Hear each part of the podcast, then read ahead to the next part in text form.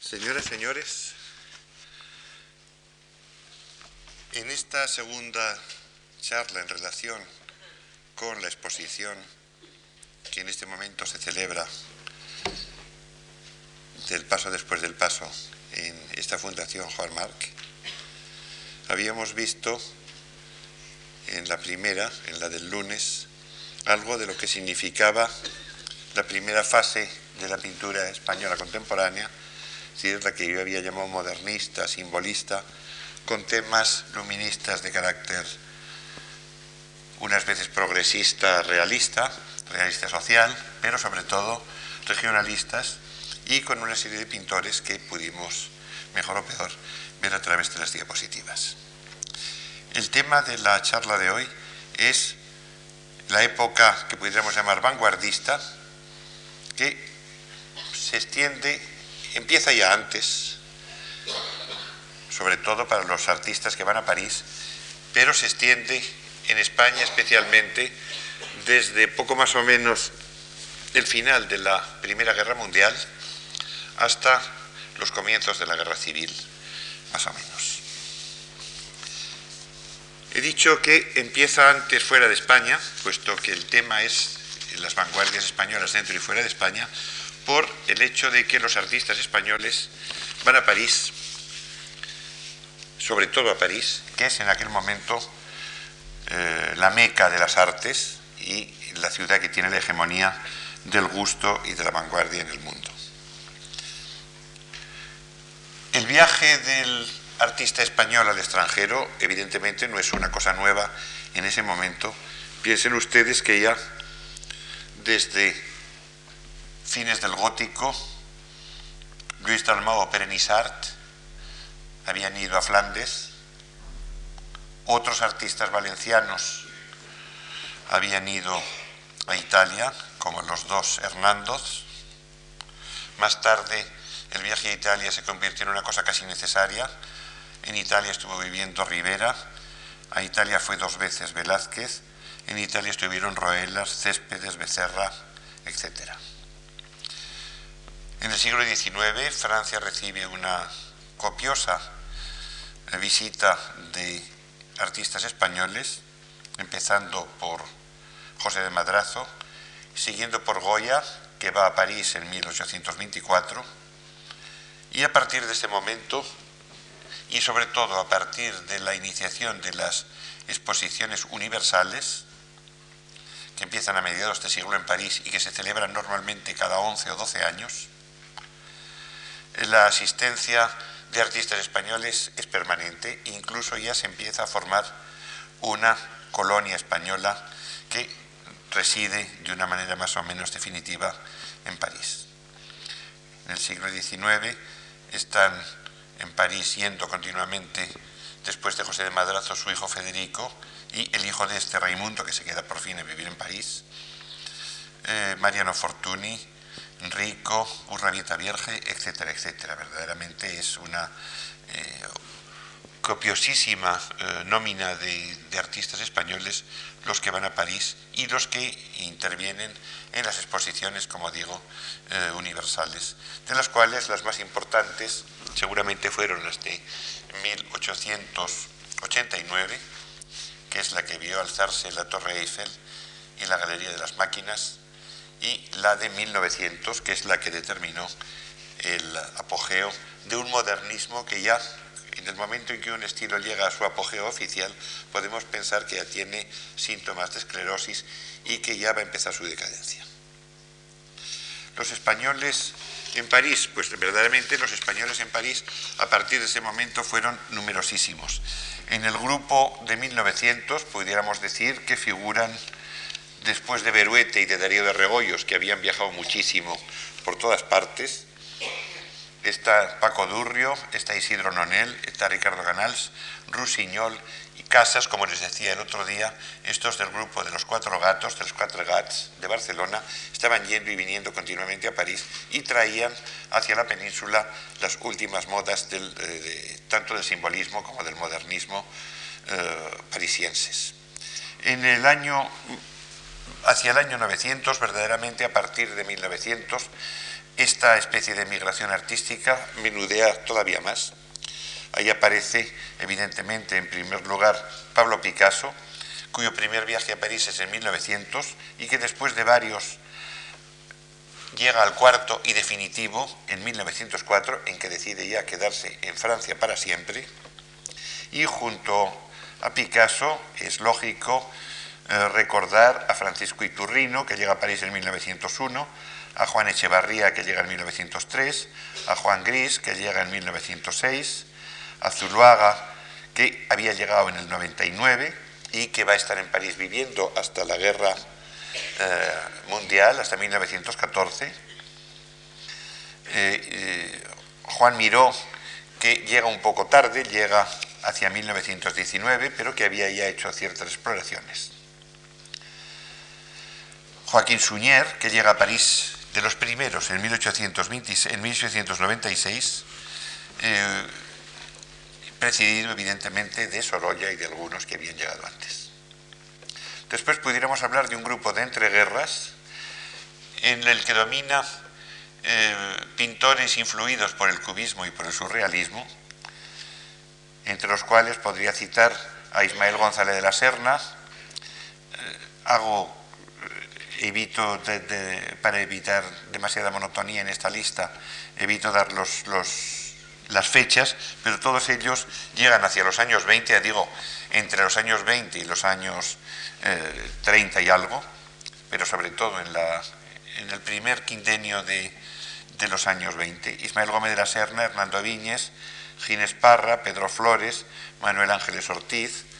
José Gutiérrez Solana, que no pasa más que una temporada corta en 1928, Celso Lagar, Maruja Mayo, Alfonso Olivares, Joaquín Peinado, Benjamín Palencia, que va a París en 1926, Gregorio Prieto, que pasa más de un año, de 1925 a 26, los que no digo que han pasado es que han pasado temporadas más largas, José de Togores, Joaquín Torres García, que es uruguayo y que está en París, aunque después de su estancia en Barcelona y en Madrid está en París desde 1922 hasta 1930, Rafael Zabaleta, Salvador Dalí, que llega a París hacia 1925 y que a partir de ese momento va a pasar en París las temporadas mayores de su vida, Oscar Domínguez, que llega a París en 1926 para no moverse hasta su suicidio en 1958, Ramón Gaya, que está en París dos años, 27-28, Daniel Vázquez Díaz, que había llegado bastante antes y que después repitió los viajes, de manera que pudo incluso escribir un libro sobre sus recuerdos de París y los pintores que allí conoció, desde Modigliani hasta, eh, hasta Picasso. Pancho Cosío, Pancho Gutiérrez Cosío, que estuvo en París mucho tiempo, del año 23 al año 31, eh, Luis Fernández, en fin, verdaderamente la, ya digo, la lista es casi interminable. A ellos se añaden los que en el momento de la guerra civil se ven obligados a exiliarse. Es decir, a partir de 1936 hay una nueva afluencia, en este caso ya más o menos involuntaria, de artistas, entre los que se cuentan Antonio Quirós, Mentor Blasco, Francisco Sales, Baltasar Lobo, Antoni Clavé, Orlando Pelayo, Emilio Grausala y su mujer Ángeles Santos, eh, Colmeiro, eh, el naif eh, Miguel Hernández, etc. Y después ya viene el momento de la posguerra inicial, antes del, del, grupo El Paso, que es de 1957, y antes de esta fecha de 1957, acuden ya a París bastantes artistas en cuanto se entreabren las fronteras. Entre ellos podríamos recordar a los dos sobrinos de Picasso, Josefín y Javier Vilató, a Aguayo, a Pons, a Valls y más o menos pronto o tarde Antoni Tapies, Antonio Saura, José Guinovar, José María García, García Llort, Modesto Cuchart, Salvador Victoria, Manolo Millares, Antonio Guansé, Marcaleu, Pepe Ortega, Albert Ràfols Casamada, María Girona,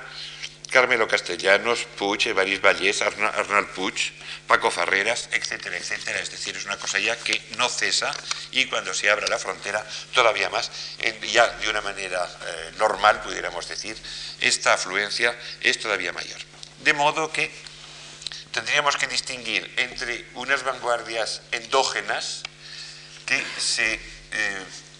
fraguan en España muy trabajosamente, con bastante dificultad, porque el público está acostumbrado a un arte más tradicional, al arte nada despreciable por lo demás, pero al arte que veíamos en la otra conferencia, y por otra parte este arte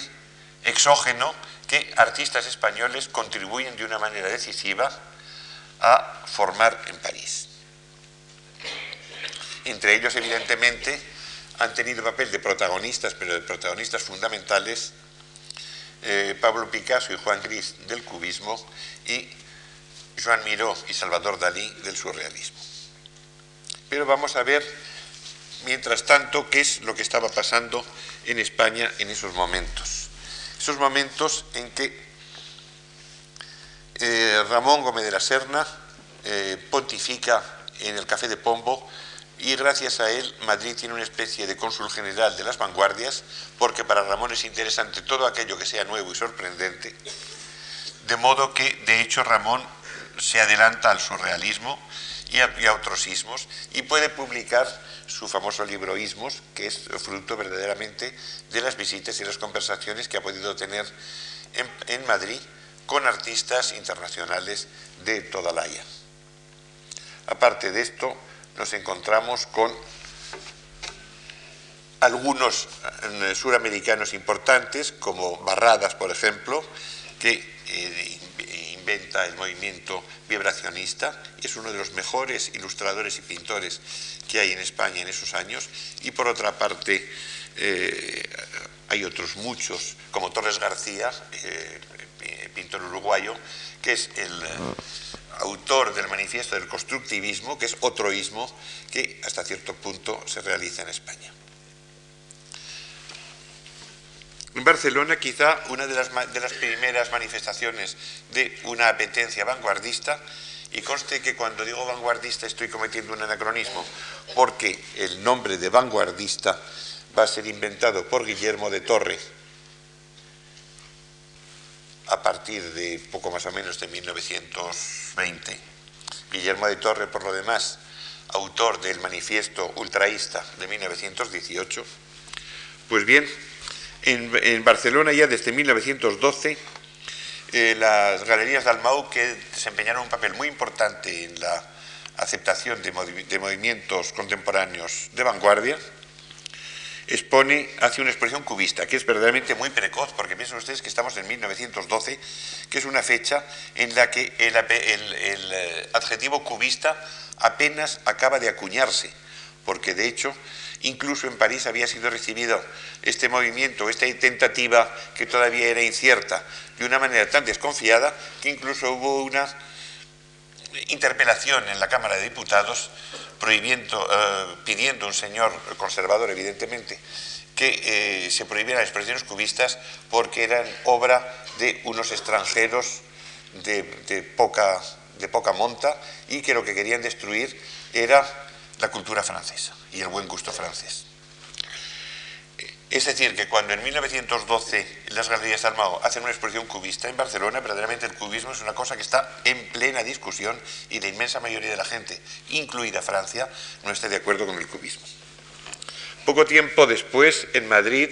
en 1915, se, se inaugura una eh, galería llamada Salón de Arte Moderno, con una exposición de pintores íntegros, se llamaban, entre los que figuran Bagaría, el caricaturista,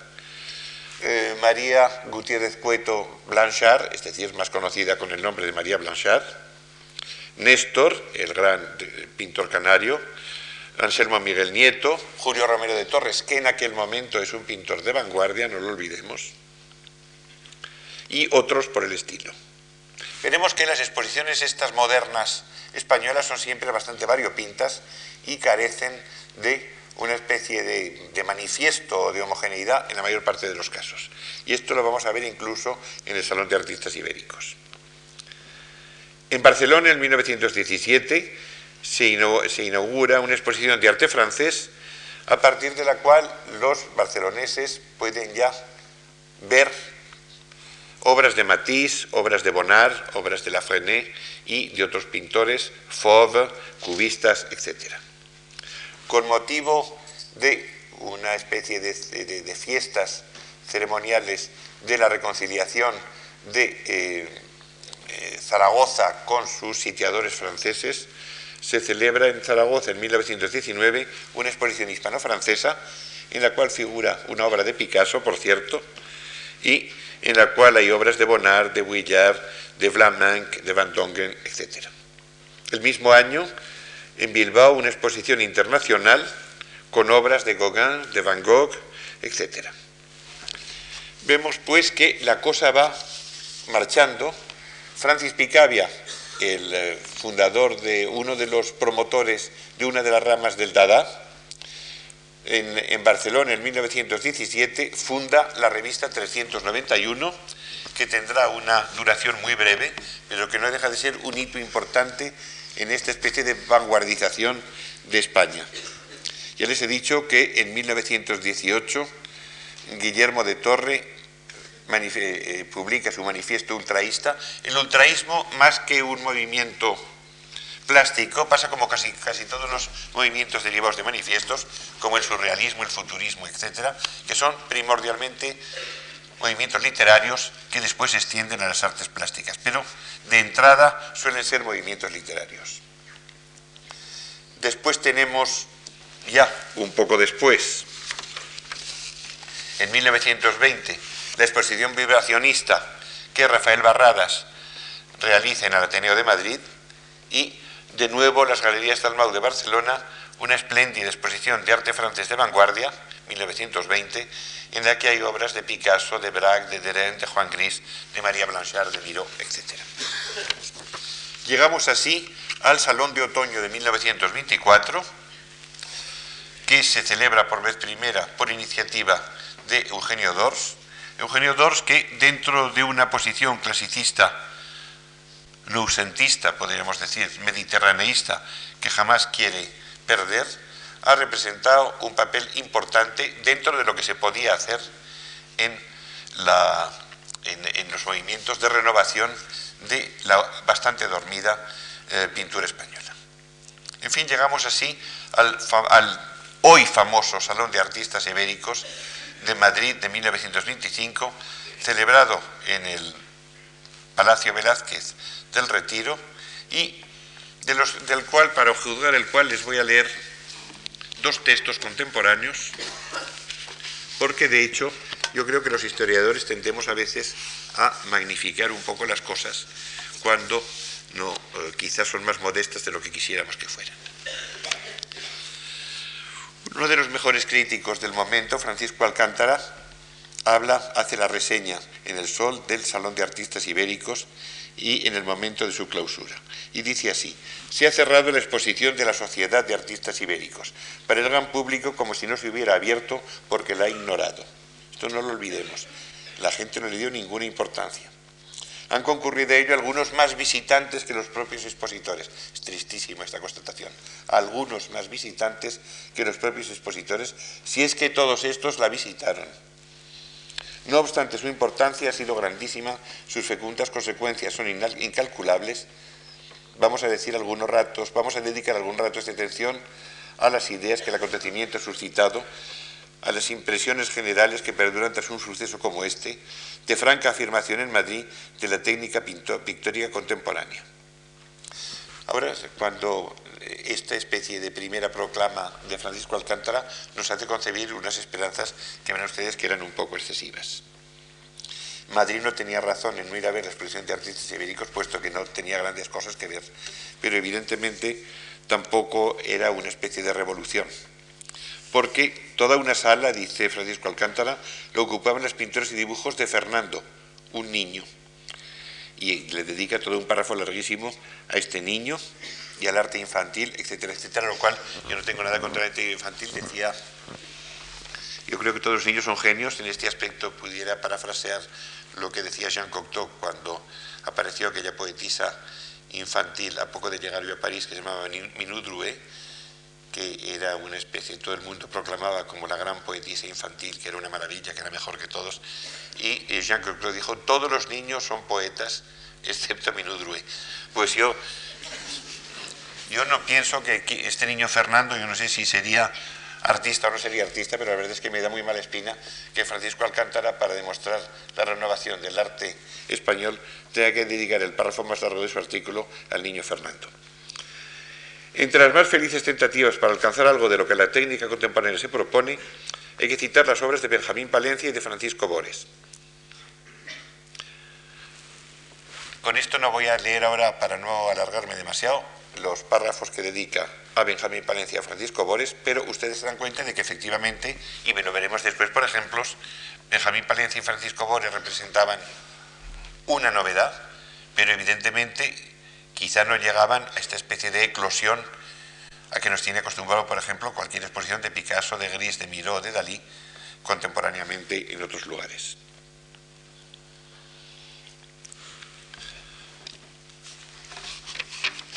Otro de los críticos más importantes de la época, Juan de la publica en la revista, digo Juan de la José, Moreno, José Villa. Juan de la había sido uno de los promotores del Salón de Artistas Ibéricos. Perdón. Un largo artículo. Un largo artículo de que tengo aquí la fotocopia, titulado Nuevos Artistas, primera exposición de la Sociedad de Artistas Ibéricos. Entonces, eh, vemos aquí los, las personas que José Moreno Villa,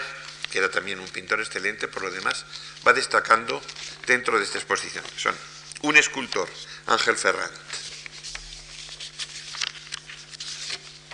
un albañil, Barradas. Barradas, que es el vibracionista, que por lo demás no era español, pero... Un desdeñoso, el pintor Francisco Bores. Un geómetra, y esto sí que no se lo esperaban ustedes, un geómetra, Salvador Dalí. Un dionisíaco, Ucelay. Un óptico, tampoco se lo esperan ustedes, Benjamín Palencia. Y entonces dice la geografía, Bores es madrileño, Dalí catalán, Palencia manchego, y vasco. Recurrimos a la geografía porque vemos de golpe que la renovación, o si queremos la inquietud moderna, se extiende por igual en la península. Falta el andaluz, es verdad, pero no creo que tarde. De Málaga salió el gran innovador, que no hace falta nombrar más. Y Granada ya tiene en París a Manuel Ángeles Ortiz. Esperemos que la Sociedad de Artistas Ibéricos consiga presentarnos en fecha próxima algo de lo que esos iberos producen más allá de la frontera. Esto, lo que producían los iberos más allá de la frontera, lo pueden ustedes ver en este momento em, eh, bastante bien reflejado en la exposición del siglo de Picasso, que precisamente se ha propuesto, su, su moraleja principal es demostrar el papel primordial que la vanguardia española tiene en los movimientos de vanguardia internacionales, especialmente en el cubismo y en su realismo, a que me referiré inmediatamente. Pero antes de ello querría leerles los nombres del Salón de Artistas Ibéricos para que vean que se trata de una vanguardia muy moderada, en general. Victorio Macho, Ángel Ferrant, Atsuara, José Capuz, Quintín de Torre, Valentín Dueñas, Planes, Emiliano Barral, todos estos son escultores. Después Luis Bagaría, Fernando, que es el niño, Luis Verdejo, Roberto Balbuena, Mariano Sancho, García Ascot, Benjamín Palencia, Javier Cortés, Santiago Pellegrín, Pablo Celaya, Aida Uribe, Ramón Pichot, Francisco Bores, José Frau, Francisco Santa Cruz, José Moreno Villa, que es el propio, uno de los, el propio autor del, del artículo, Carlos Sáenz de Tejada, Salvador Dalí, Barradas, Alberto, el escultor, Cristóbal Ruiz, el de Jaén, Juan Echevarría, Inere Nareco, José Gutiérrez Solana, Nicanor Piñole, Valentín de Zubiaurre, Ramón de Zubiaurre, excelentes pintores, pero que no se nos hubiera ocurrido que fueran los pintores que estuvieran en la vanguardia más extrema, Maroto, Antonio Guezala, José Vicandi, Fernando, que es el mismo niño otra vez, que supongo que se equivocó José Moreno Bella, o que el niño presentaba pintura y escultura, no sé. Alberto Arrué, Julián Telaeche, José María Ucelay, Aurelio Arteta, Genaro Urrutia, Cosío y Peinado. Esto es, esto es, pues el Salón de los Artistas Ibéricos que los madrileños no van a ver al retiro en 1925 y del que según Francisco Alcántara al salir él ha visto un padre de familia, que lo dice en otro de sus artículos, salir aterrado del salón arrastrando a sus hijos diciendo qué horror hay hasta cubistas. A partir de ese momento nos encontramos con una predominante de la generación literaria que en el fondo está pesando tanto la del 98 como esta que se ha llamado del 27 por el centenario de Góngora, en que se dio más o menos a conocer, está pesando más ya que la propia generación plástica. Entre otras razones porque se tienen que quedar en España, mientras no sean obligados a exiliarse por la guerra civil, los poetas se quedan en España sencillamente porque escriben en español y si se van a Francia a escribir español o a China, evidentemente no tienen nada que hacer. Es decir, que estos no pueden emigrar como emigran los pintores eh, que emplean un arte universal, el arte, como decía eh, Dolce, uno de los tratadistas italianos del siglo XVII, el arte para idiotas, y espero que no se ofenda a nadie, porque idiota quiere decir persona inculta, esto pues se consideraba que la pintura es un, lenguaje universal. Evidentemente el español es un lenguaje bastante eh, extendido, pero no se puede calificar de lenguaje universal y en ese caso, pues la vanguardia poética de los años 27, la de Lorca, esta constelación verdaderamente deslumbrante, que es mucho más extraordinaria que todo lo que está sucediendo estéticamente en España en ese momento, es la que nos ha dado esta, esta floración de ingenios poéticos, especialmente en poesía lírica, como España no la había conocido quizá desde el siglo de oro. Nos encontramos pues con que en la época de los años 30 los artistas importantes que hay en España son estos que hemos visto, Palencia, Vázquez Díaz que ha vuelto de París con ciertos residuos cubistas, Ramón Gaya, Pancho Cosío que ha vuelto también de París, Solana. Y no muchos más verdaderamente. Según Valeriano Bozal, la pintura de esta época se polariza en dos tendencias fundamentales, una tendencia realista y una tendencia surrealista. En la tendencia realista pudiéramos incluir más o menos a Renau, Arteta, a Mateos, a Souto, a otros, muchos más que en la surrealista. La surrealista sobre todo en torno a, al crítico Eduardo Westerdal, eh, que eh, forma en Santa Cruz de Tenerife un grupo surrealista bastante interesante, ya un poco independiente de los grupos extranjeros. Pero hay que reconocer que tanto el realismo como sobre todo el surrealismo, donde dominan es en la literatura y la categoría extraordinaria de los poemas surrealistas de eh, Lorca o del propio Alberti o de Cernuda, realmente no los podremos encontrar en un equivalente semejante en las artes plásticas. Hasta tal punto la cosa sucede así que eh, Pablo Picasso, que como les he dicho vivía en París desde 1904 y que solía pasar vacaciones en España sin alejarse mucho de la frontera eh, por el país catalán hasta Aragón y que corresponden a sus primeras épocas eh, Rosa, Rosa el, el, primer cubismo, etc. En 1934 se decidió a hacer un viaje por España, un viaje de incógnito, pero sabemos lo que son los viajes de incógnito. Los viajes de incógnito quiere decir que uno no quiere que lo molesten, pero no tanto que lo ignoren por completo, que es lo que le sucedió a Picasso. del paso de Picasso por España no se enteró más que Manuel Abril, que publicó un artículo indignado en blanco y negro, quejándose verdaderamente de la envidia española y acusando a los detractores de Picasso, que ya decían en 1934 que Picasso era un impostor, que no sabía pintar ni dibujar y que ya, había fracasado en todas partes. Figúrense ustedes la carrera que le quedaba por recorrer a Picasso todavía de triunfos internacionales. Estamos todavía en 1934. Pues verdaderamente Picasso fue ignorado de sus compatriotas y piensen ustedes que estamos en un momento de apertura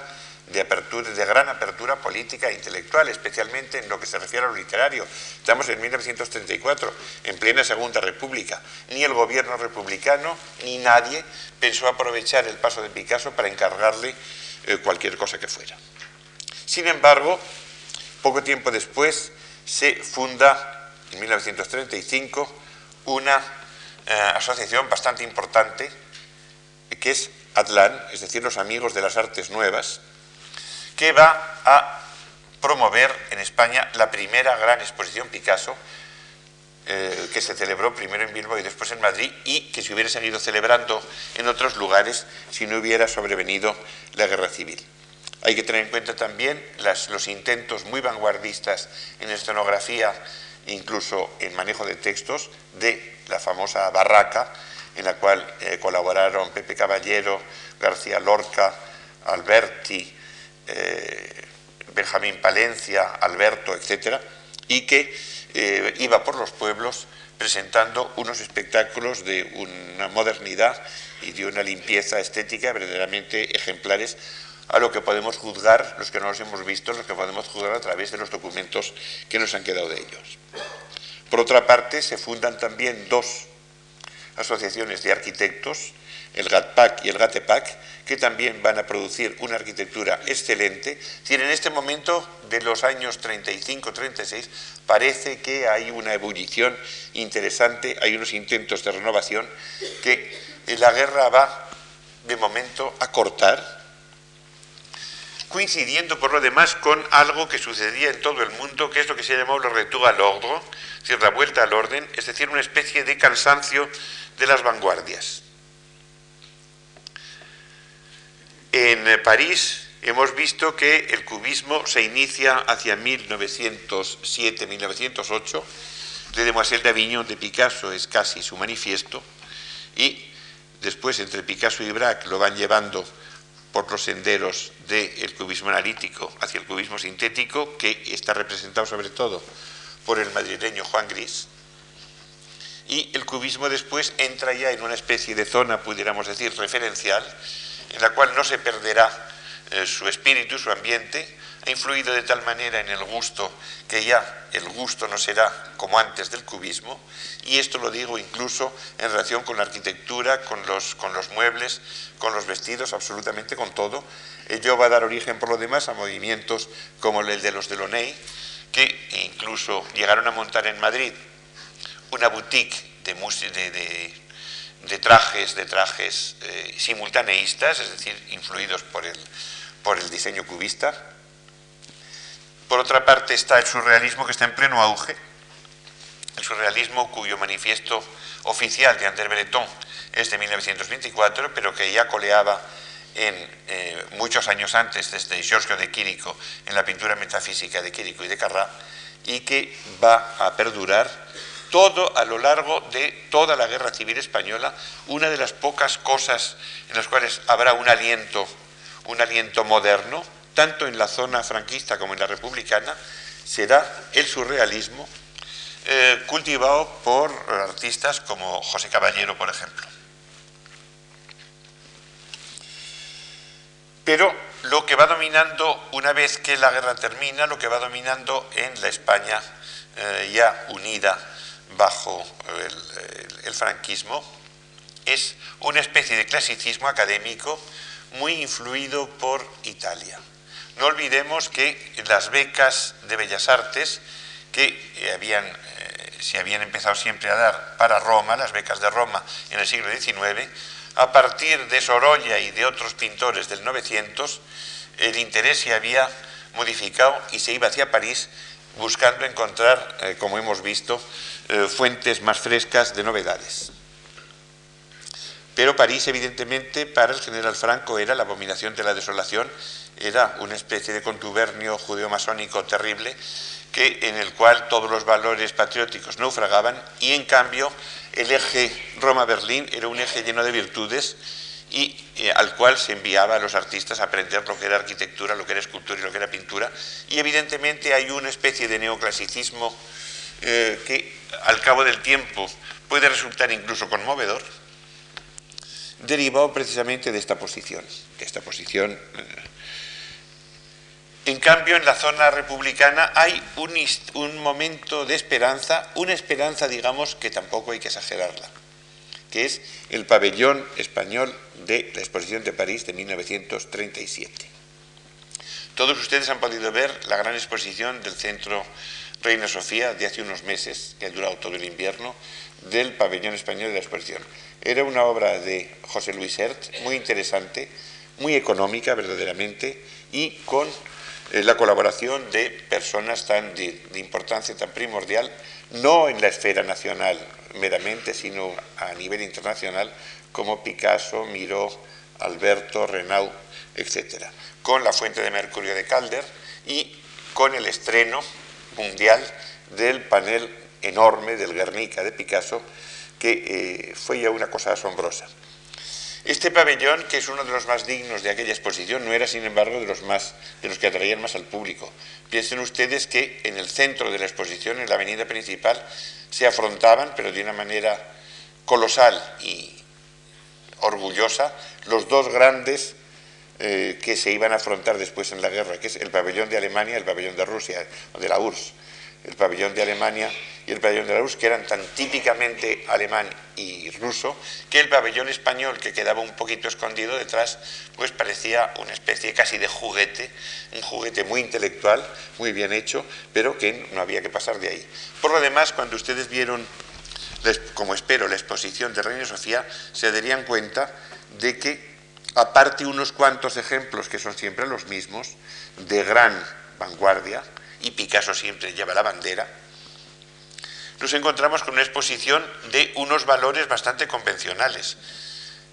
Yo creo que más de la mitad de las obras expuestas en el, Centro René Sofía, recordando las que hubo expuestas en el pabellón español del 37,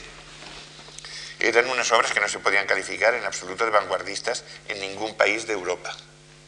Es decir, que estábamos en... Piensen ustedes que Aurelia Arteta, cuyos méritos no voy a discutir, pero que en el año 37 no podía pasar por un vanguardista extraordinario, sino casi casi por un clasicista, excelente, eso sí, muy bueno, y lo pueden ustedes ver en sus murales de la rotonda del Banco de Bilbao, Aurelio Arteta fue propuesto para pintar el pabellón español en lugar de Picasso, porque había incluso dentro de la España republicana personas que consideraban que Arteta era más importante que Picasso y que hubiera sido mejor que lo decorase Arteta. A partir del el 37 la zona republicana se va encogiendo por los avances de las milicias de Franco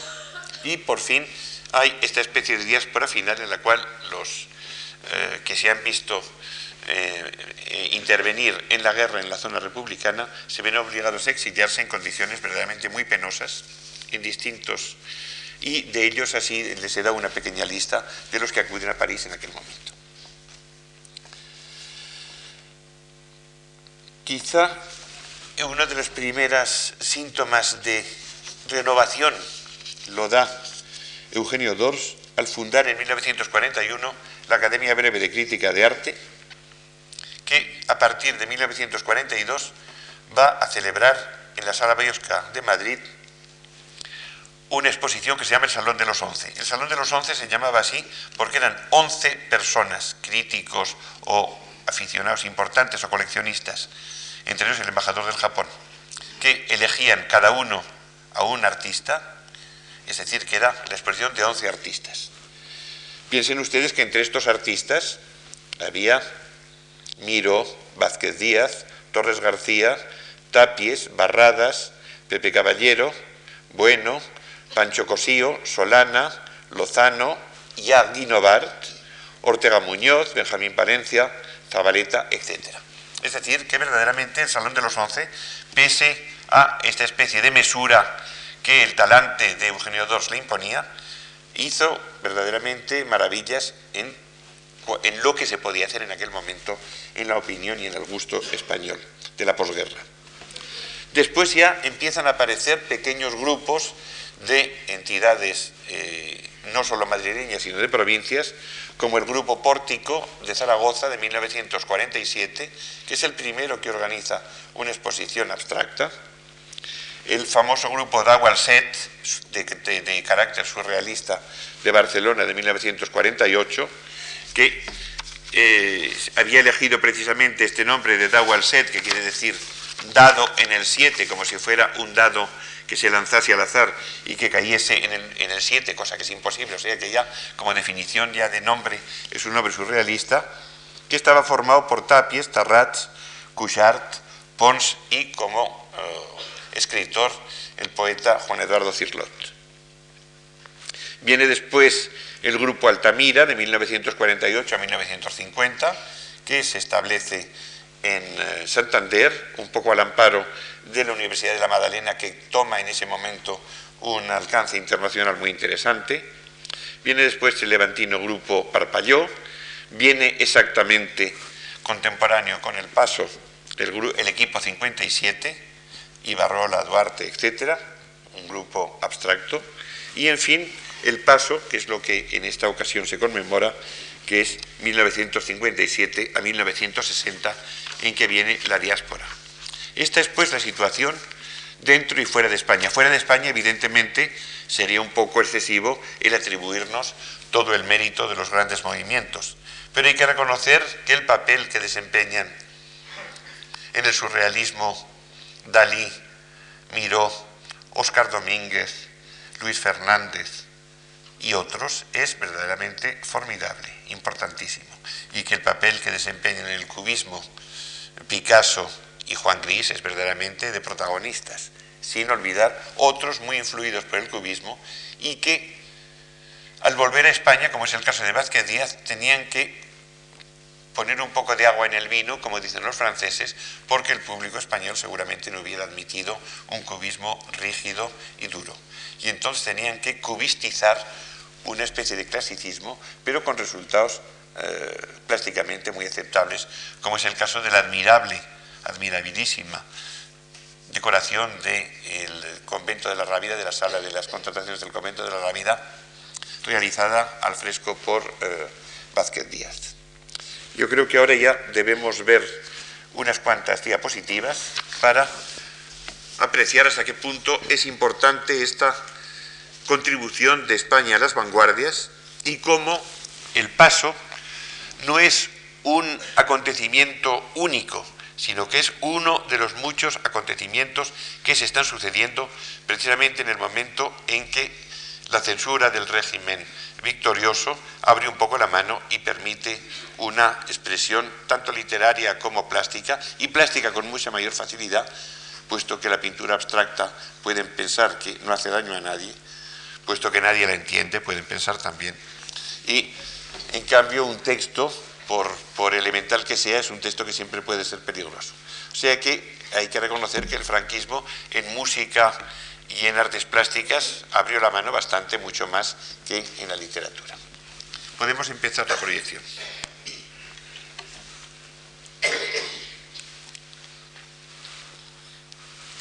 Aquí tenemos un cuadro muy mal reproducido, por cierto, y muy conocido, que ha figurado en la exposición de París del siglo de, no en la del siglo de Picasso, sino en la otra, en la de, del Greco a Picasso, que es un cuadro de la época azul de Picasso, que, es uno de los pocos que había en el Museo eh, Español de Arte Contemporáneo hasta hace muy pocos años en que se adquirieron algunos más. Esto aquí vemos un Picasso eh, recién llegado a París, muy influido por el modernismo, todavía con la impronta de los cuatro gats barceloneses, pero ya con una tendencia a la originalidad, con cierta influencia de la brusquedad de Lautrec y de algunos de Steinlen y de algunos otros pintores parisienses de la época. ¿Otras? He querido pasar por alto la época rosa, etcétera, ya hacia 1906-1907 nos encontramos con las primeras tentativas, como este autorretrato del Museo de Praga, las primeras tentativas de un Picasso que quiere romper con todo lo anterior. ¿Otras? Y nos encontramos con este cuadro que Picasso no sabe cómo terminar, que sus propios compañeros pronosticaban que no terminaría nunca, decía eh, Deren que un día lo encontrarían ahorcado detrás del cuadro y eh, el propio Braque, su compañero de andanzas después en el cubismo analítico, le, decía verdaderamente, no nos, no nos puedes hacer tragar esto, es como si quieras que viviéramos petróleo o que comiéramos estopa. Esto no hay quien se lo trague. Pues bien, esto no había quien se lo tragase, pero sin embargo son de Demoiselle d'Avignon, a las cuales en este momento Francia está dedicando una exposición especial, una exposición, una especie de enorme homenaje a Le Demoiselle d'Avignon, que son una de las claves, evidentemente, del arte contemporáneo. Una exposición que agrupa en torno a Picasso, que es la vedette, obras de Ingres, de Delacroix, de todo lo que ustedes quieran, de lo mejor de la pintura francesa, como una especie de proemio o preparación a este cuadro que rompe absolutamente con el clasicismo anterior, inicia una época nueva. Siguiente.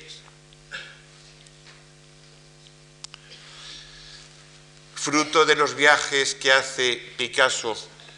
a Cataluña y Aragón es estos paisajes de Horta de San Juan u Horta de Ebro, en la raya entre Cataluña y Aragón, como este del depósito de agua, de Reservoir, que son de 1909 y que son eh, los, ya es un, cubismo tan armonioso, tan admirable, tan nuevo y al mismo tiempo tan lleno de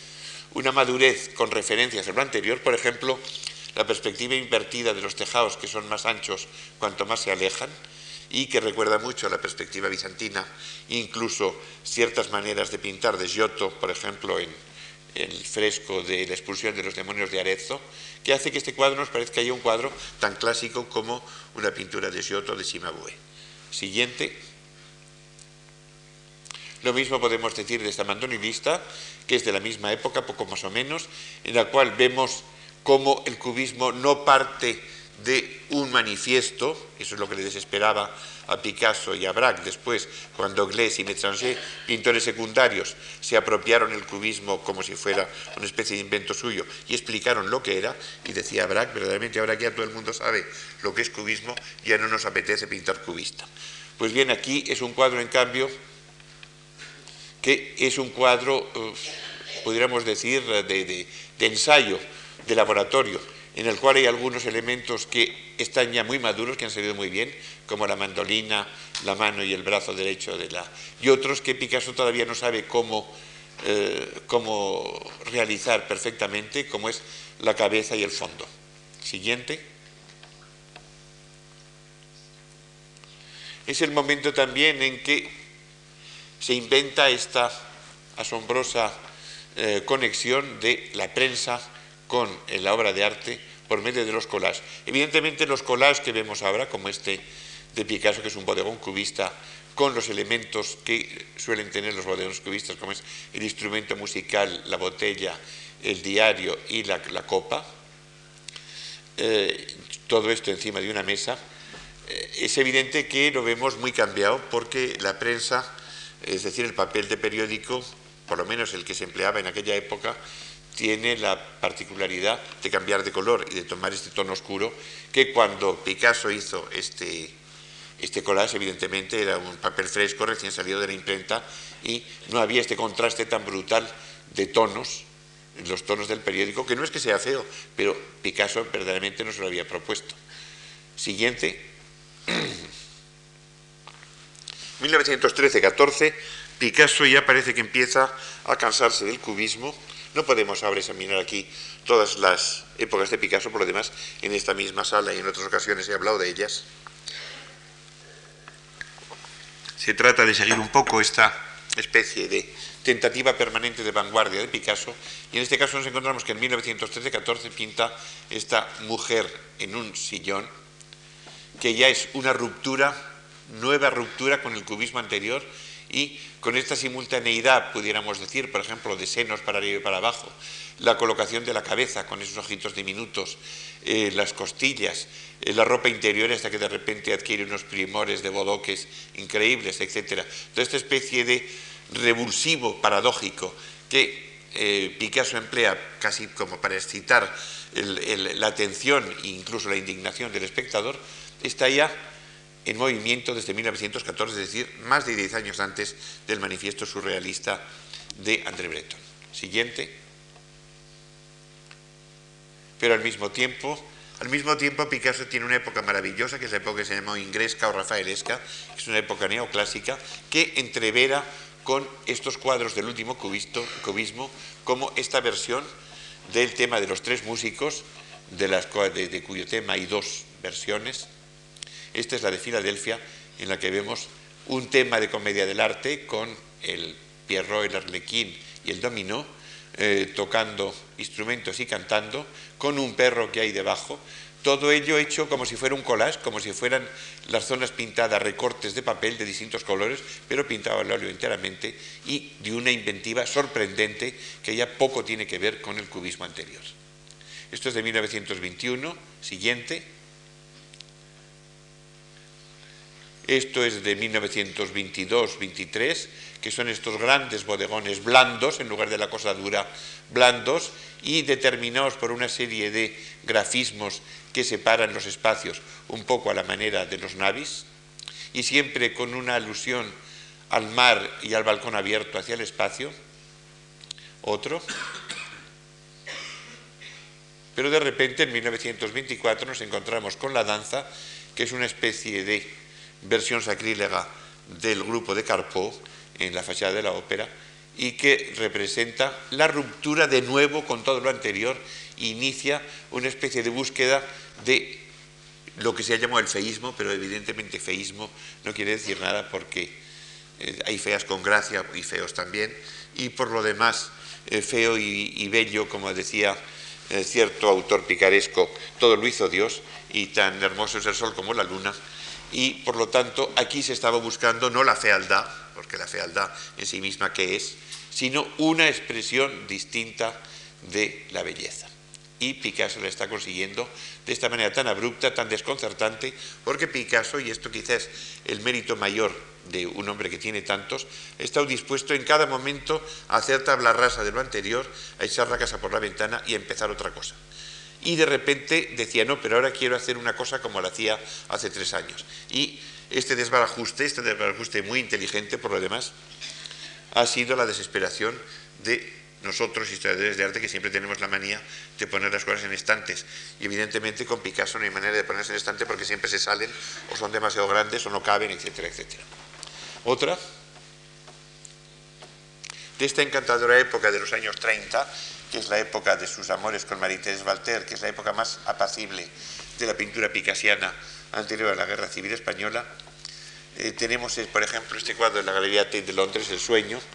inspirado en la belleza rubia y pánfila de su amiga y eh, con esta especie de armonía, de serenidad, en la cual los, los atrevimientos mayores, como el partir la cabeza en dos, por ejemplo, pues nos parecen ya cosas totalmente normales. Siguiente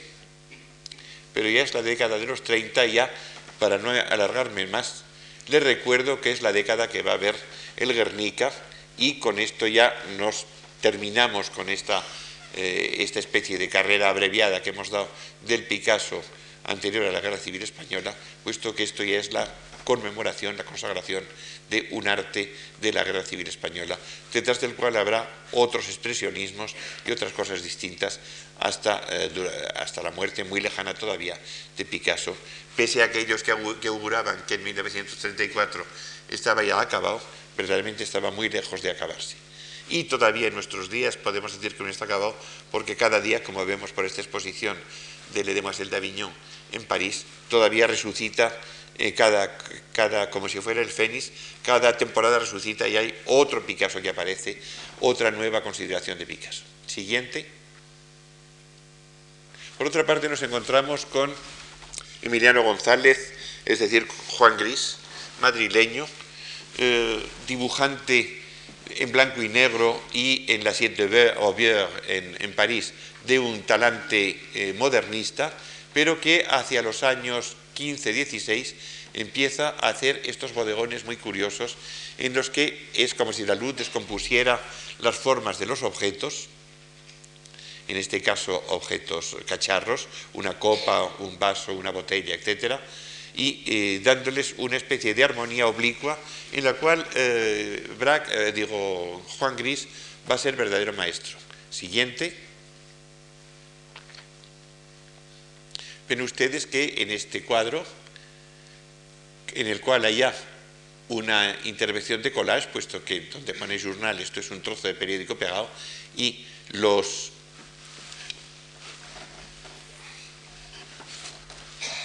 buscaba esto, espero, espero que no se dispare, porque esto es láser, ¿eh? o sea que esto es el rayo de la muerte. Con tal de que salga muerto o vivo, pero no sé qué. Ah, ahí está, ahí está. Ven ustedes que todo este trozo es pegado, todo este trozo también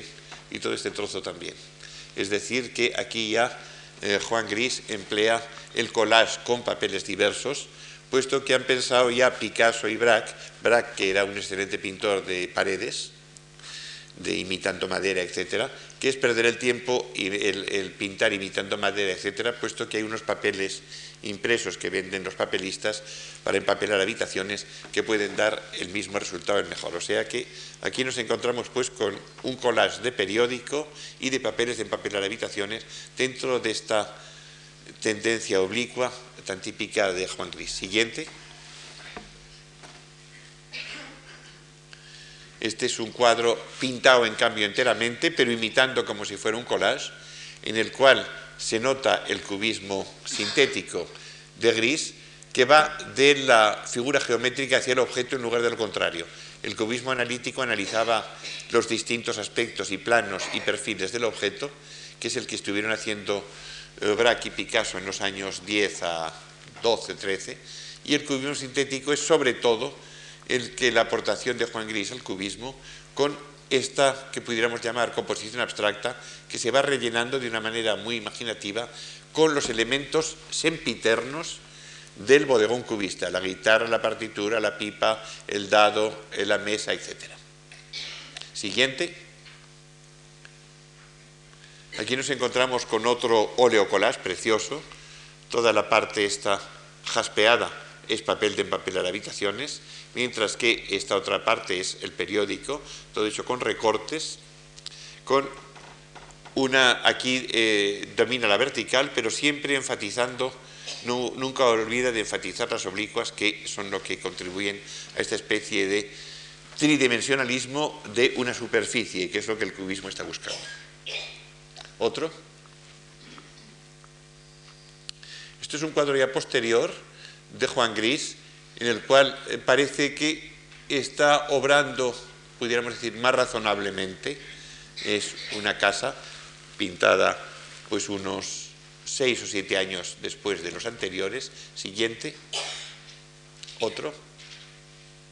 Y este es uno de los últimos cuadros y antes de la muerte prematura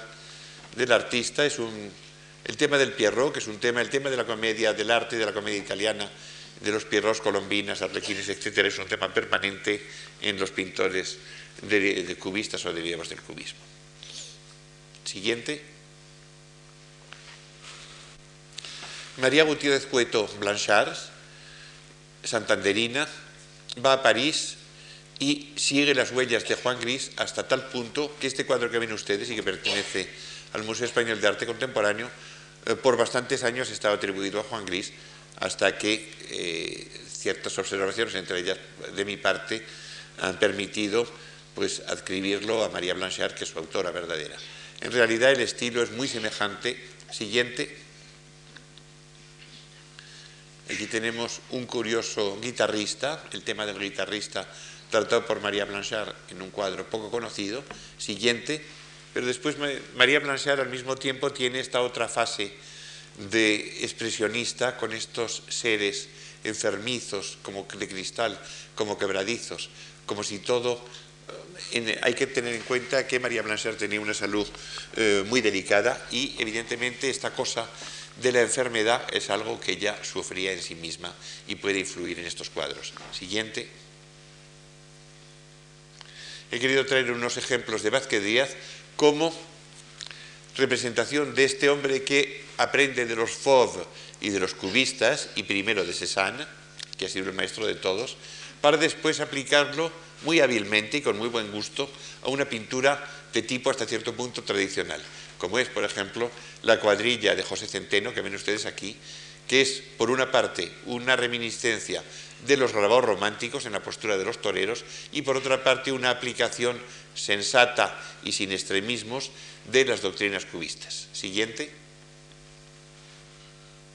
Esto se puede observar también en su retrato de don Miguel de Unamuno, que ha sido, como ya veíamos el otro día, el intelectual más retratado por pintores y escultores. Siguiente. Y esto va a dar lugar a estos cuadros tan atractivos de cartujos en los que el recuerdo de Zurbarán, que ha sido redescubierto por el gusto del siglo XX, gracias precisamente al cubismo, el cubismo ha redescubierto a Paolo Uccello, a Piero de la Francesca, a Zurbarán, es decir, a todos los que se avenían mejor con sus gustos por las formas escuetas eh, eh, rectilíneas, pero eh, al mismo tiempo, como digo, con esta especie de modernidad derivada de París, que hace de todas estas pinturas cartujanas de Vázquez Díaz algo realmente sólido e interesante. Otro, especialmente en su decoración de la Rábida, que es una de las obras mejores de la pintura española, a mi manera de ver, de la primera mitad de siglo. Y tenemos el, panel del embarque de las naves con los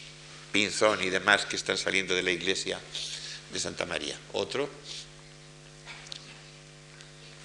Por otra parte tenemos a Juan Miro, de quien vemos aquí un autorretrato de 1919. Siguiente, con este estilo meticuloso con que él se va separando de lo tradicional, estos cuadros como la masía que está expuesta actualmente en el Centro Reina Sofía o este cuadro del campo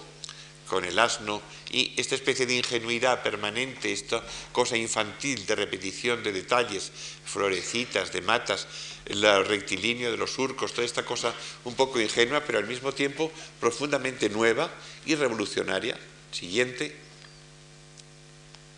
Va, a ir desapareciendo, esta es la mujer del conejo, de poco tiempo después, va a ir desapareciendo en aras de un surrealismo instintivo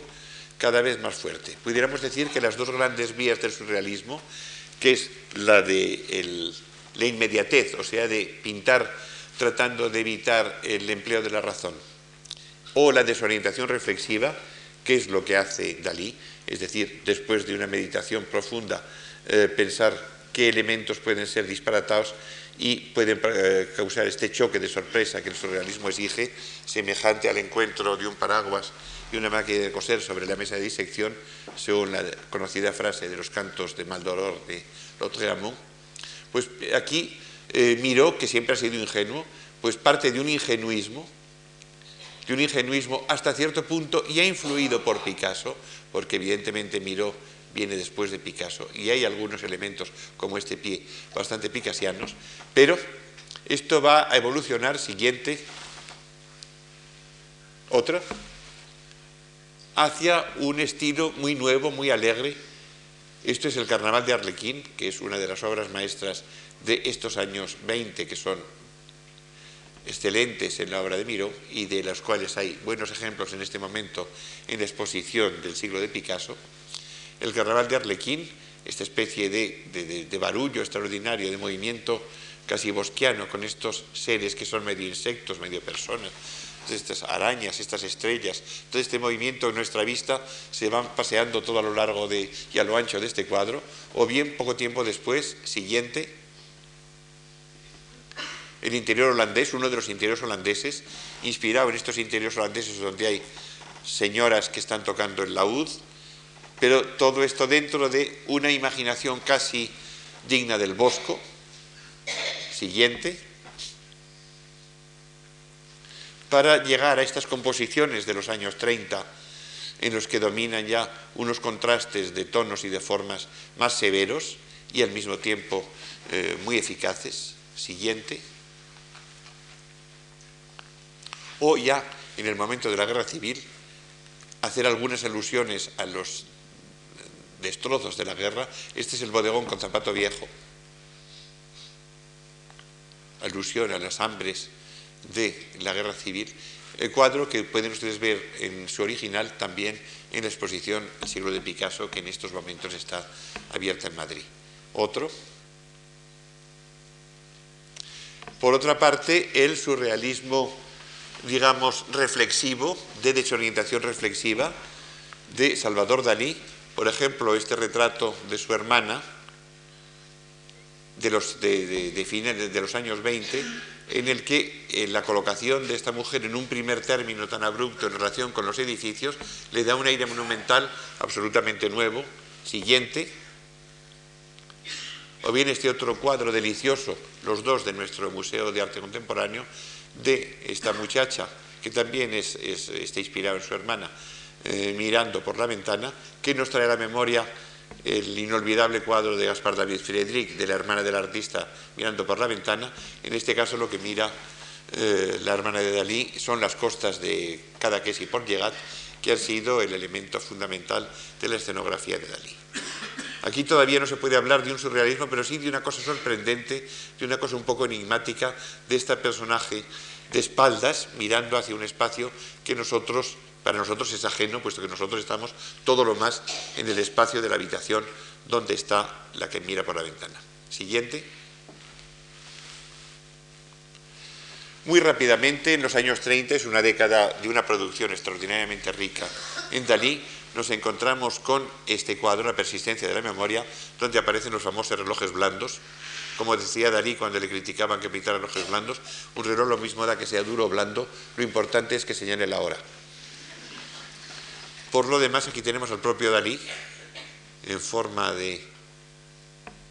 orejón, casi. Ven ustedes, esta es la nariz, por aquí vienen las pestañas, ahí viene la boca, etc.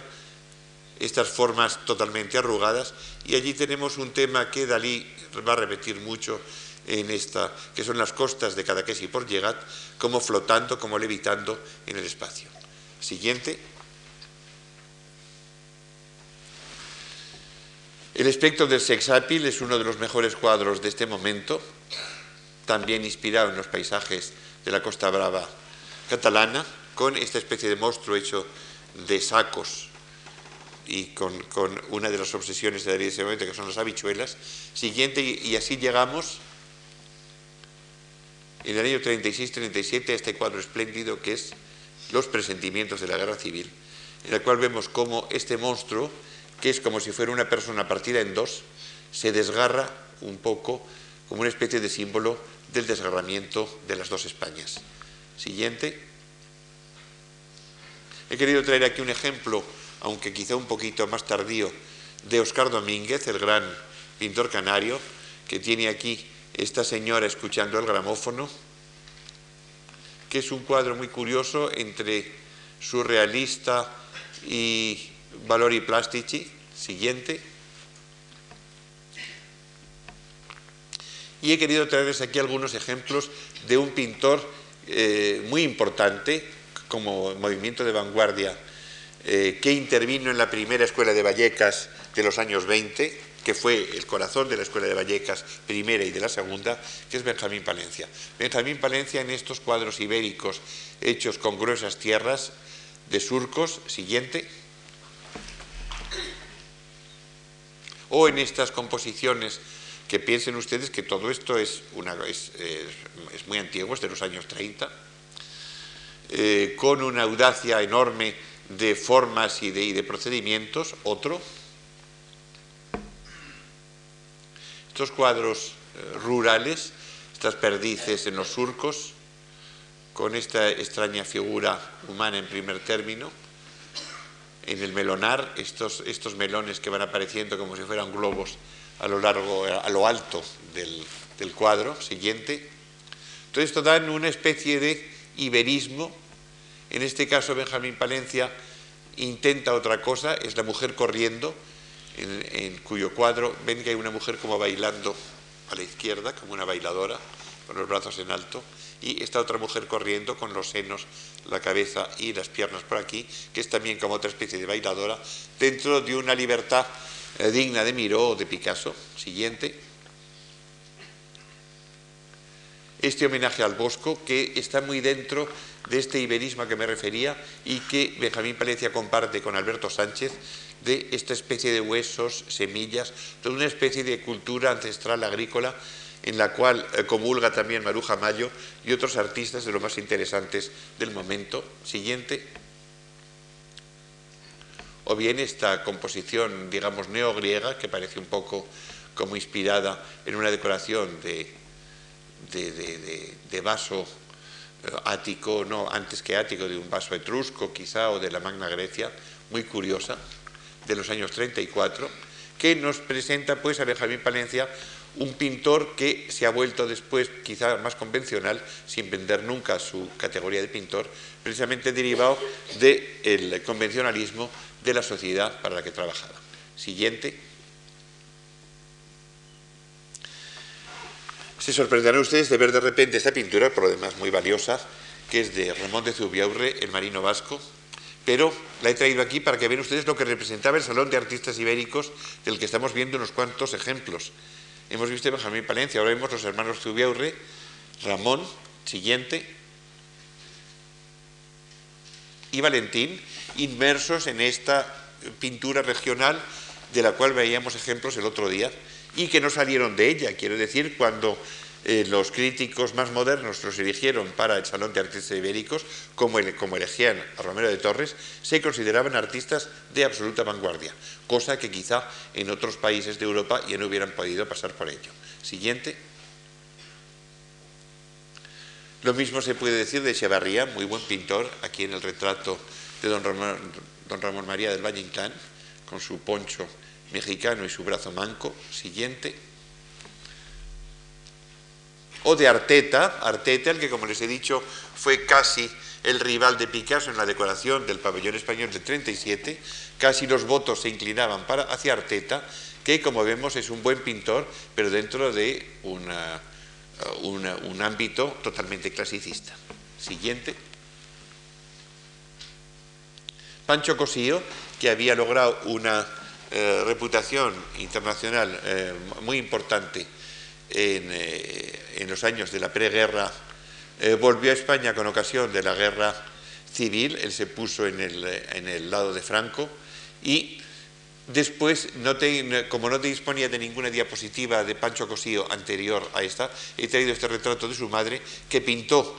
muy poco después de la guerra civil y antes evidentemente del paso, que es muy típico de esta admirable materia que Pancho Cosío cultivaba es el retrato de su madre junto a estas tazas misteriosas, a estas mesas de té que él afeccionaba tanto. Siguiente.